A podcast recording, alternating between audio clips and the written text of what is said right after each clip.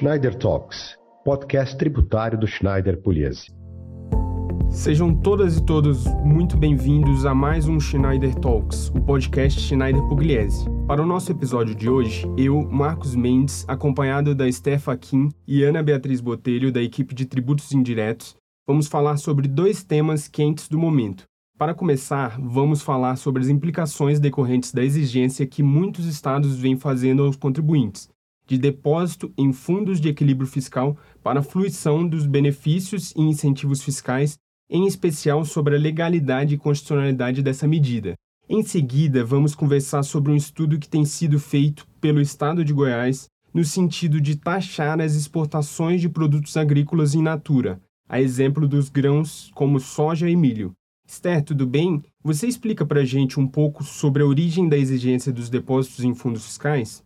Oi, pessoal, tudo bem? Bom, essa exigência dos depósitos em fundo teve início em abril de 2016, com a publicação do Convênio CMS 42 de 2016. A norma tinha sido editada em um momento de crise econômica e acabou autorizando os estados a imporem uma série de condições aí para o aproveitamento dos benefícios fiscais que eram concedidos. A justificativa para a criação desses fundos está ligada ao auxílio nessas crises temporárias. Em linhas gerais, o convênio permitiu que os estados optassem por implementar duas principais medidas.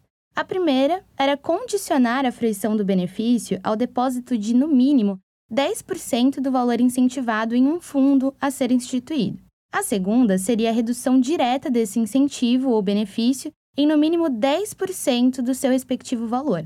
A partir disso, alguns estados passaram a criar esses fundos, a exemplo do Rio de Janeiro, que instituiu o Fundo Orçamentário Temporário, o FOT, que depois substituiu aí o Fundo Estadual de Equilíbrio Fiscal, o FEF, assim como o Rio Grande do Norte, com o Funderne, dentre muitos outros. Oi, pessoal, tudo bem? Bia falando por aqui. Então, Esther, é válido observar que esse tipo de iniciativa tinha tudo para ser uma obrigação temporária, mas na verdade acaba sendo uma supressão permanente do benefício fiscal concedido, e com isso, inclusive de forma indireta e definitiva, de majoração de carga tributária. É importante recordar também que os estados possuem regras bem definidas para entender que tipo de benefício fiscal pode ser concedido, de modo a não comprometer a arrecadação. Ou seja, quando o benefício fiscal foi dado ao contribuinte no passado, já se conhecia a repercussão orçamentária dessa renúncia fiscal, e por certo que não é isso que define a saúde das contas públicas dos estados. É claro que os contribuintes possuem responsabilidade social e sabem da importância da arrecadação e do efeito da concessão dos benefícios fiscais nela, mas nesses momentos de crise, todos são impactados e pode ser uma alternativa ruim, da perspectiva do desincentivo ao consumo, encarecer a mercadoria com a instituição desses fundos. E da perspectiva técnica tributária, o que a gente observa na prática é que esses fundos ganham uma roupagem de um tributo que não é próprio, ou seja, não é exatamente uma contribuição, nem uma taxa e nem um imposto, mas uma espécie híbrida sem previsão constitucional e em descompasso com as regras de competência tributária que repercute no aumento do preço final da mercadoria ao consumidor. Além disso, por essas características peculiares, tem uma série de outras garantias constitucionais de limitações ao poder de tributar que devem ser observadas. Com isso, sobretudo a anterioridade tributária e a noventena, que vimos que não vêm sendo respeitadas. Além disso, como já mencionamos, o suposto objetivo de criação desses fundos é justamente reequilibrar as finanças públicas estaduais, mas os impostos são uma espécie tributária não vinculada, ou seja, a sua exigência não está afetada a uma finalidade específica ou uma contraprestação do Estado. Em outras palavras, estamos falando que esses fundos são, na verdade, uma contribuição especial, ou até mesmo um empréstimo compulsório, já que o produto de arrecadação dos depósitos é destinado a uma finalidade específica, isto é, uma intervenção no domínio econômico estadual.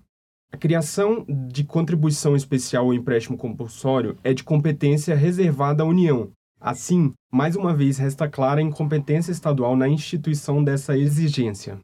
Outro ponto interessante é que os estados concederam esses benefícios objetivando atrair investimentos privados. Acontece que a fruição deles geralmente está condicionada ao cumprimento de uma série de contrapartidas pelos contribuintes, Sabendo disso, o contribuinte tem que fazer aí uma análise prévia da viabilidade de passar a exercer a sua atividade econômica naqueles termos. Caso seja interessante para ele, tanto o Estado quanto o contribuinte acabam chegando aí em um interesse comum, assumindo compromissos mútuos. A gente percebe, então, que essa relação tem uma natureza de um verdadeiro contrato. E por isso, assim como o contribuinte tem que respeitar as contrapartidas necessárias aí para usufruir da desoneração que foi concedida para ele, o Estado também tem que honrar com os benefícios que ele otorgou.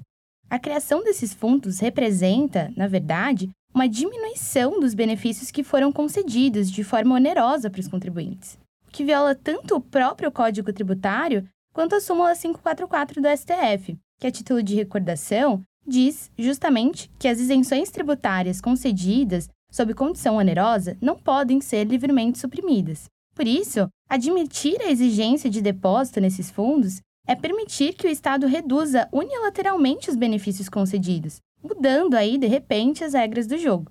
Isso quebra a previsibilidade, a confiança e fere totalmente a segurança jurídica e o direito adquirido do contribuinte. Com certeza, Esther. Inclusive, essa questão já foi levada ao STF por meio de duas ADIs, a ADI 5.635 e a 7.162, ambas questionando a constitucionalidade do Fundo Orçamentário Temporário, o FOT, o antigo Fundo Estadual de Equilíbrio Fiscal, o FEF, criado pelo Rio de Janeiro, que reforçam que muitos dos pontos que já enfatizamos.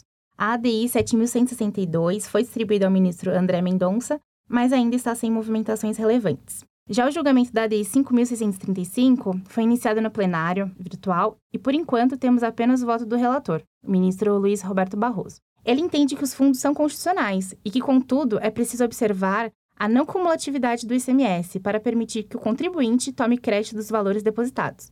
O julgamento foi suspenso por um pedido de vista do ministro André Mendonça. Da leitura do voto, a gente vê que o ministro deixa de considerar uma série de argumentos que trouxemos, Estamos esperançosos que esse assunto será objeto de um debate mais aprofundado quando da análise definitiva da constitucionalidade desses fundos. Apesar de ainda estar indefinida aí a posição do STF sobre essa matéria, recentemente o Pleno do Tribunal de Justiça do Rio Grande do Norte proferiu uma decisão favorável aí para os contribuintes, afirmando a inconstitucionalidade dessa exigência de depósito nesses fundos. Naquela oportunidade, foi analisado o Fundo de Equilíbrio Fiscal do Estado do Rio Grande do Norte, o Funderne, e por unanimidade, os desembargadores consideraram o fundo inconstitucional. Essa decisão é um marco importante na discussão dos contribuintes contra os estados, enquanto a gente ainda não tem um posicionamento definitivo do STF. Merece destaque nessa decisão do TJRN o um entendimento pela prevalência da observância da legalidade tributária sobre o caráter casuístico dessas crises fiscais que fundamentaram a criação desses fundos. O Estado deve recorrer aí para o STF esse recurso deve vir a ser julgado com o do Estado do Rio de Janeiro. É importante que os contribuintes desses e de outros estados fiquem atentos com as movimentações dessas ações. Seguindo com outra medida que pesa no bolso do contribuinte, válido comentar também que o Estado de Goiás tem realizado estudos com o intuito de avaliar a possibilidade de taxação de exportação de produtos agrícolas in natura. No início de novembro, o governador do estado de Goiás, Ronaldo Caiado, apresentou um projeto de lei que visa criar um fundo estadual de infraestrutura, denominado Fundeifra, que tem a finalidade de captar recursos financeiros oriundos principalmente de atividades agrícolas, pecuárias e minerais para o desenvolvimento econômico do estado, em paralelo ao Fundeinfra, houve também a criação de um projeto de lei para alterar o Código Tributário do Estado para adequá-lo à inserção deste novo fundo proposto.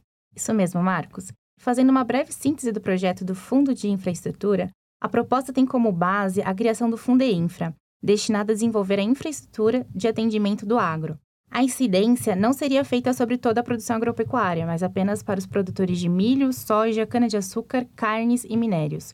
O projeto deste fundo surgiu como justificativa da baixa arrecadação de ICMS devido à redução das alíquotas sobre o comércio de combustível, energia elétrica, dentre outros no estado, o que gerou uma queda nas receitas tributárias de Goiás.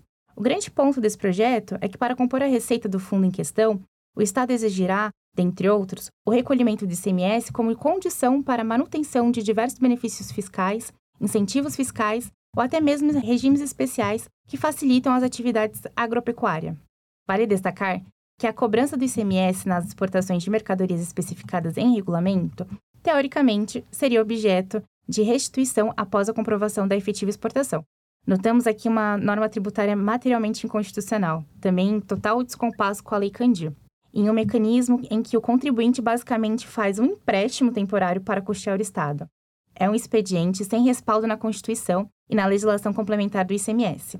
O recolhimento seria com base no percentual não superior a 1,65% sobre o valor da operação com as mercadorias discriminadas na legislação do imposto, ou por unidade de medida adotada na comercialização da mercadoria. E a taxação do agro pode vir a ter um efeito colateral. Ao invés de estimular a exportação de um produto competitivo, pode justamente encarecer e desestimular as vendas para fora, que acaba refletindo também nos preços internos e empregos nesse setor que nos é tão valioso e produtivo. Né? Além disso, causa oscilações nos preços das commodities no mercado internacional. O que a gente observa é que a votação não foi tranquila e a casa está dividida. Além disso, diversas entidades do setor já se manifestaram e entendem que esse expediente não faz sentido da perspectiva temporal, já que obras de infraestrutura levam anos para serem concluídas e são muito custosas. Considerando o momento econômico brasileiro, não seria prudente aí salgar o preço dos produtos do agro para desenvolver uma infraestrutura que só ficaria pronta para uso em anos, né?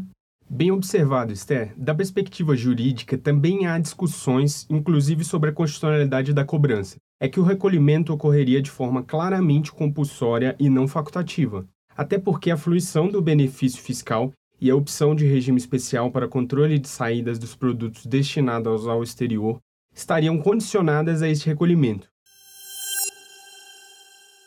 E para encerrar esse segundo ponto, é importante dizer que o estado de Goiás não é pioneiro nesse assunto. Os estados do Mato Grosso, Mato Grosso do Sul e Maranhão também se valem de formas semelhantes para a captação de recursos financeiros para investimento em infraestrutura. No Mato Grosso, por exemplo, criou-se o Fundo Estadual de Transporte e Habitação, que, apesar de sua edição ocorrer em 2000, até hoje é objeto de questionamentos judiciais e críticas por parte dos contribuintes e associações. Toda essa discussão no estado de Goiás voltar à tona nos parece que polemizará ainda mais esse cenário para o Mato Grosso. Esses são assuntos quentes do momento que preparamos para dividir com vocês nesse episódio. Muito importante seguirmos acompanhando, pois são temas que demandam avaliação dos seus impactos nos preços das mercadorias e, por vezes, demandam a adoção de medidas judiciais para afastar cobranças injustas. Nosso time segue à inteira disposição para mais informações sobre eles. Obrigado por nos ouvirem até aqui e nos acompanhem também em nossas redes sociais. Um grande abraço e até mais.